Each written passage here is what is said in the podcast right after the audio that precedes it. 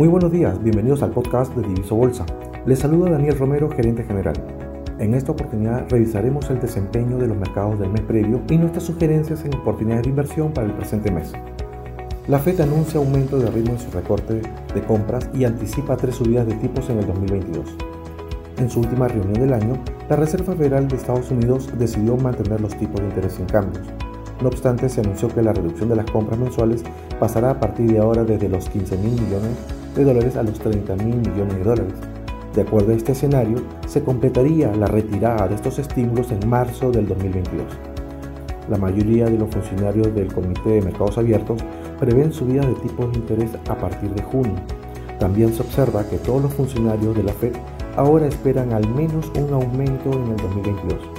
Además, según sus proyecciones económicas, ven probable que se justifiquen cinco aumentos más durante el 2023-2024. Evolución mensual de principales commodities. El oro cerró el mes de diciembre en 1828.6 dólares la onza, con lo cual presenta un retroceso de 4.5% en el acumulado del año. La evolución del metal precioso se ha visto relacionado con la fortaleza del dólar dado el temor del mercado ante el inicio adelantado de la subida de tasas por parte de la Fed. Por otro lado, el cobre cerró el mes en 4.46 dólares la libra, con lo cual presenta un rendimiento positivo del 26.5% desde el inicio del 2021. El rally del metal se mantiene en el año ante una reducción de los inventarios globales, lo cual demuestra la fortaleza por parte de la demanda. En el entorno local, la producción nacional en el mes de octubre del 2021 registró un aumento de 4.55%, ello sustentado en la evolución positiva de la mayoría de sectores de la economía, con excepción de pesca, construcción y financiera. La producción nacional en el periodo de enero-octubre del 2021 aumentó en 15.99% y durante los últimos 12 meses, en noviembre del 2020 y octubre del 2021, presentó un incremento de 12.72% nueva alza de tasa de referencia por parte del Banco Central de Reserva. El directorio del BCR acordó elevar la tasa de interés de referencia en 50 puntos básicos a 3% en su última reunión del jueves 6 de enero del 2022. De acuerdo a esta entidad, el incremento de la tasa responde a la continuación en la normalización de la posición de política monetaria del país.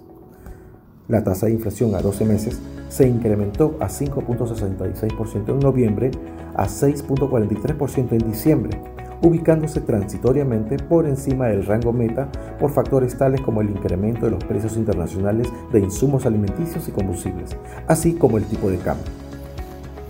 Respecto a la proyección de cuándo la inflación retornará al rango meta de entre 1% y 3%, esta vez se especifica que si bien se prevé que la inflación retorne a este rango en el segundo semestre del año, el periodo esperado para que ello ocurra sería en el cuarto trimestre, en los meses de octubre, noviembre y diciembre del 2022.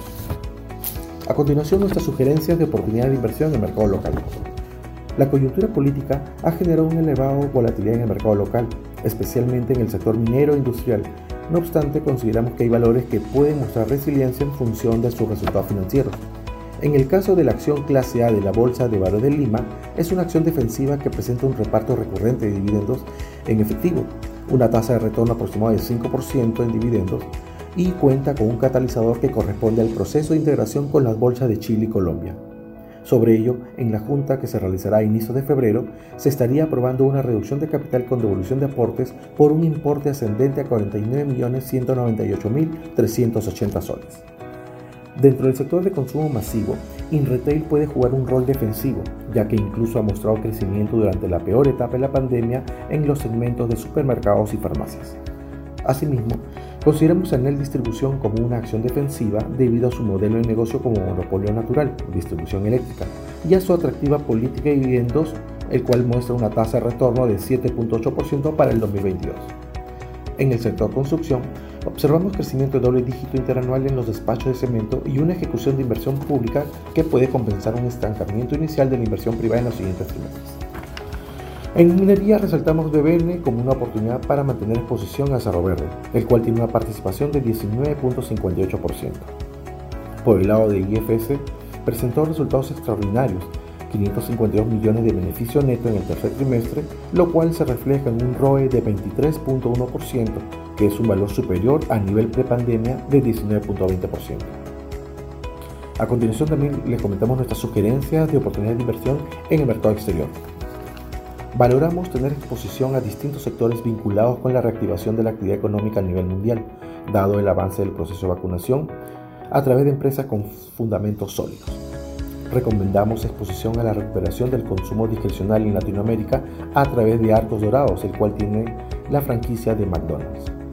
También nos exponemos a minería de metales base como hierro y níquel a través de Vale y a metales de, precio, de metales preciosos como WPM.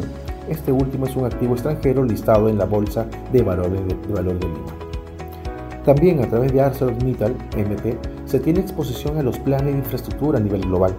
Además, la empresa se vería beneficiada por el levantamiento de aranceles en Estados Unidos a la importación de algunos productos de acero desde Europa. Finalmente, resaltamos el valor de XOP como un instrumento diversificado para tener exposición al rally del petróleo y gas natural ante la normalización de la demanda en el consumo de combustibles. Este fue el resumen mensual de mercados. Síganos en nuestras redes sociales para más información, porque con Diriso las altas finanzas dejaron de ser para pocos.